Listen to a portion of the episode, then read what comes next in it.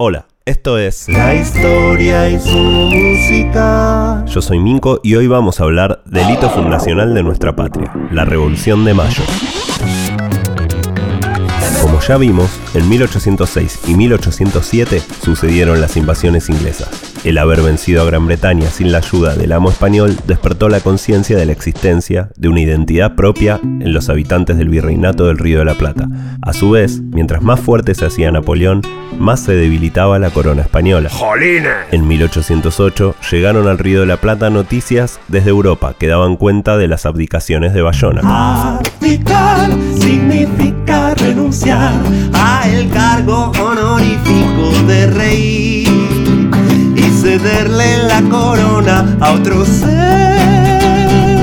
En este caso, Carlos IV le entregó la corona a Fernando VII y Fernando se la entregó a Napoleón, que a su vez se la cedió a su hermano José, alias Pepe Botella. Tenía fama de beber mucho alcohol. Debido a estas abdicaciones que se dieron en Bayona, la Junta Suprema Central de Sevilla empezaría a ser la que se encargue de los asuntos de las colonias españolas. Es así que la Junta envió al virrey Baltasar Hidalgo de Cisneros Él había quedado casi sordo en la batalla de Trafalgar. a reemplazar al sospechado virrey Liniers. Recordemos que Santiago de Liniers era de origen francés. Eso, sumado a varios escándalos que encabezó Don Santiago, como por ejemplo Robarse una colecta que se hizo para mandarla a España para ayudar en la lucha contra Napoleón.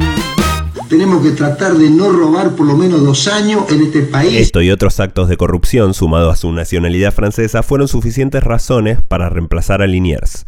En ese momento, algunos de nuestros patriotas, como Belgrano, Castelli, Rodríguez Peña, entre otros, habían conformado el partido carlotista.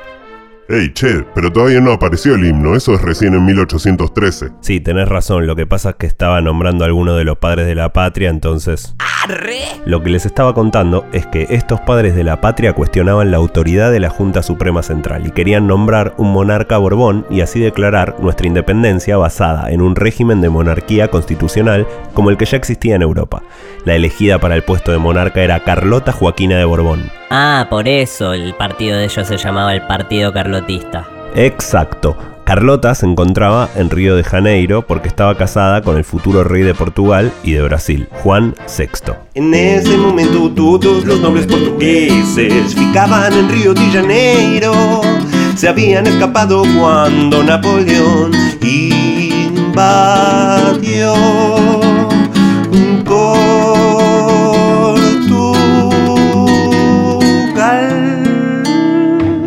carlotistas le expusieron su idea a la Borbona, pero tuvieron una negativa rotunda por parte de esta, que de ninguna manera le interesaba alentar un régimen constitucional. Ya para 1809, los patriotas se reunían en la famosa jabonería de Vieites y Nicolás Rodríguez Peña. No quedaba en esas calles, la jabonería era propiedad de ellos. A ellos se les sumaba Belgrano, Moreno, Castelli, Saavedra, Paso, Beruti, French, Larrea, Alberti, Biamonte, Rodríguez, Ravena. Este último es mentira, pero no me rimaban los que quedan, ¿no? Yeah. Oh, oh, yeah. Oh, oh, yeah. Bueno, a ir. Mientras estos patriotas se juntaban a conspirar contra el régimen virreinal, inspirados por la ya realizada independencia de Estados Unidos, la de Haití, también por el intento frustrado de revolución de Tupac Amaru, por la revolución francesa, por las revoluciones de La Paz y Chuquisaca ocurridas en 1809 influidos por los libros prohibidos, por la Inquisición a los cuales nuestros patriotas por distintas razones tuvieron acceso y hartos, pero muy hartos, del monopolio español en el comercio de la zona. A principios de 1810, sucedió un hecho que terminaría de cortar el hilo del cual pendía la vigencia del Virrey Cisneros. en su puesto. La Junta Central de Sevilla tuvo que disolverse y sus miembros tuvieron que huir debido a una invasión francesa en Sevilla. Cisneros. Intentó, por todos los medios, que estas noticias no lleguen a los patriotas. Incautó los diarios que venían de Europa, sentando un precedente de manipulación de la información. ¿No, Jorge? Es importante que ustedes sepan que en los medios hay mucha manipulación, hay mucha corrupción y hay mucha mentira. Pero los patriotas tenían aceitado un mecanismo para lograr hacerse de la apreciada información. Agustín Donado, con sus contactos en la aduana porteña, logró conseguir un ejemplar que llegó a manos de nuestros queridos patriotas. Fue así que fueron a reclamarle, o más bien a imponerle a ¡Cisneros! Que se convoque a un cabildo abierto. El cabildo abierto era una modalidad en caso de emergencia o una eventualidad. Se juntaban los ciudadanos a discutir y votar, pero para formar parte debías tener una propiedad, una billetera abultada o ser un profesional. El asunto a tratar era cuál debía ser la forma de gobierno. De ahí en adelante. Así es que entramos en la famosa semana de mayo, que va del 18 al 25. pueblo pide sangre cerca de la revolución. Yo estoy cantando esta canción. Para este momento, en la Buenos Aires virreinal había una escuela de música instrumental a cargo de Víctor del Prada. En 1810, el año del que estamos hablando, era casi imposible en las provincias que no fueran Buenos Aires encontrar algo más que una guitarra suelta o cantos, que por lo general traían los esclavos que venían en su mayoría de África e importaban su cultura bantú. Había muchos contrabandistas de esclavos, entre ellos uno con un apellido bien conocido, Martínez de Oz, tío abuelo del fundador de la sociedad rural y tío tatarabuelo del ministro de Economía de la dictadura militar del 76. Para describir a esta gente no hay música de terror que alcance. La Buenos Aires virreinal era una ciudad muy aburrida. Había solo dos restaurantes, parece que hacían delivery. Como ya vimos, existía la esclavitud, pero todavía no existía un mecanismo tan sofisticado de explotación como el de las aplicaciones de envíos de hoy en día, por lo que suponemos que uno podía dejar hecho su pedido para que luego te lo llevaran caminando. Cosas que no sabemos, pero nos atrevemos a intuir. Había dos plazas de toro, había un teatro y hasta una especie de shopping que se llamaba La Recoba. ¿Cuánta gente vivía en Buenos Aires en esa época? Qué buena pregunta, persona que no soy yo, porque evidentemente tenés la voz más grave que yo. La respuesta es aproximadamente 44.800 personas. En ese año 1810, un amante de la música llamado Rafael Vargas mandó desde Mendoza a 16 de sus esclavos a estudiar en la escuela de Víctor del Prada en Buenos Aires y también hizo traer instrumentos musicales desde Bélgica. Gracias a eso, es que para 1816 pudo entregarle a San Martín nuestra primera banda patriota, que tocaba canciones autóctonas y que contaba con miembros educados musicalmente en la patria. Hasta ese entonces, las bandas militares tocaban marchas realistas, o sea, españolas, como esta.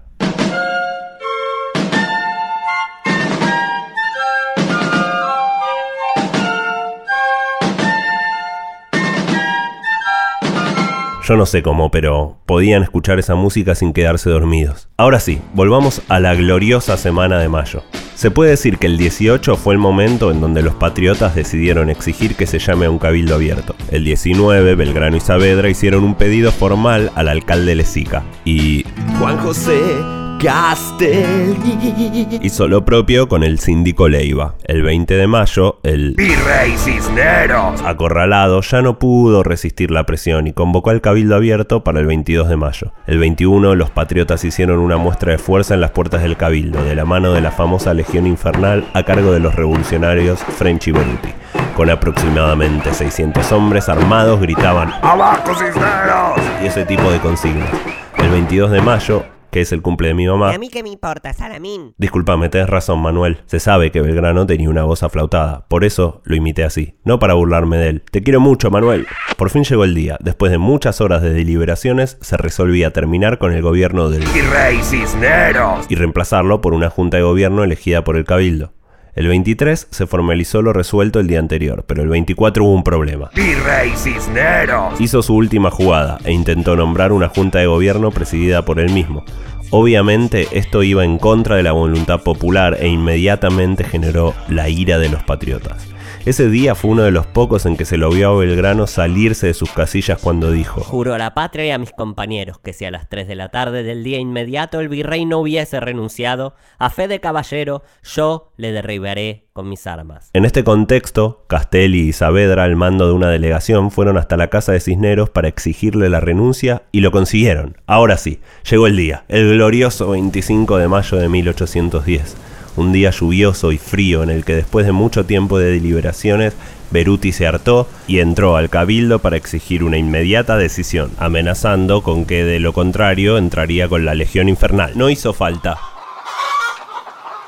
Al poco tiempo, se nombró a la primera junta, conformada por Moreno y Paso como secretarios y Saavedra era el presidente y Belgrano era vocal, también vocales eran Alberti, Castelli, Larrea y Ascuenaga, Mateu también era vocal, esta fue la primera junta. Todavía faltaría mucho para que se declare nuestra independencia, pero con la excusa de que Fernando VII no estaba en el poder, los revolucionarios lograron instalar nuestro primer gobierno patrio. A este fenómeno se lo llamó la máscara de Fernando.